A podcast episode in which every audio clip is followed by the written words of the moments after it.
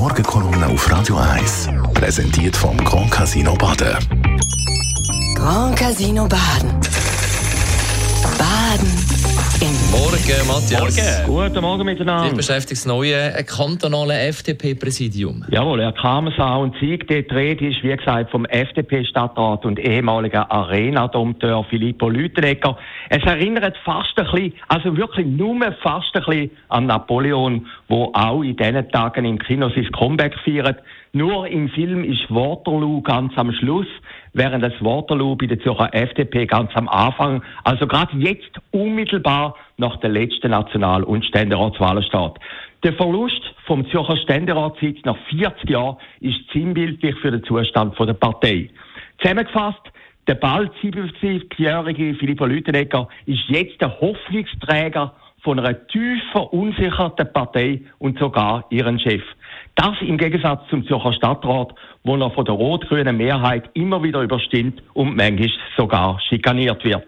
Welche Hoffnungen dass ihm die kantonale FDP gesetzt hat, zeigt sich, dass er trotz verspäteter Anmeldung und seinem nicht mehr ganz jugendlichen Alter zum Parteipräsident gewählt worden ist. Für ihn, der ehemalige Fernsehstar, FDP-Nationalrat, WOTS Mitgründer und Jean Frey-Sanierer, dürfte das auch eine persönliche Genugtuung sein. Bereits vor 20 Jahren hat er sich um das Amt beworben und ist damals völlig überraschend von der Doris Fiala geschlagen worden.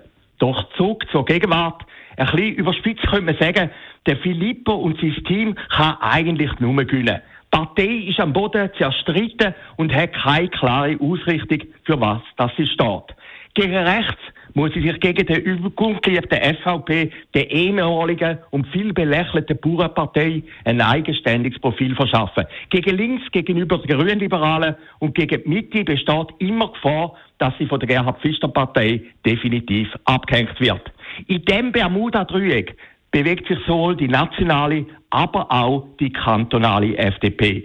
Wenn allein schon die Frage, ob man mit der SVP eine Listenverbindung eingehen sollte, zur Glaubensfrage urstilisiert wird, zeigt sich, wie schlecht um Partei wirklich steht.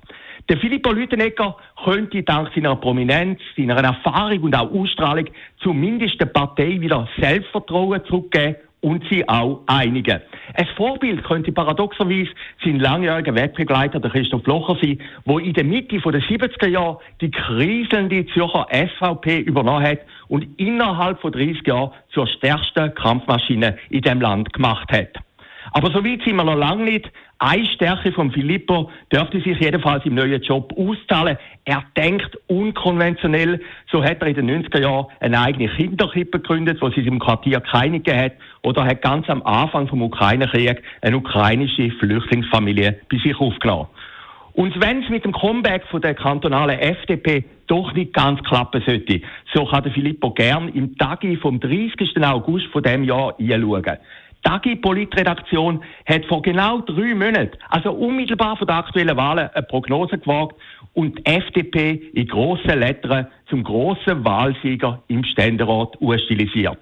Bekanntlich hat es damit nicht ganz geklappt. Die FDP hat in der kleinen Kammer sogar einen Sitz verloren, der Zürcherische. Was beweist, dass jede Schlagzeile vergänglich ist und dass es manchmal wirklich den Filippo braucht. Die Morgenkolumne auf Radio 1. Verleger und Chefredakteur Matthias Acker hören wir jetzt Abend wieder in der Sendung Shortlist zusammen mit dem Marc Jäcki. Filippo Lütenegger wird das Thema sein, aber auch der Murat Yakin, der ja eisigen Wind entgegenweht, wo der Dani dem die Stange haltet. Mal Mhm. schauen, was wir heute Abend da können rausdividieren Das werden zwei von drei Namen sein, die wir heute Abend diskutieren.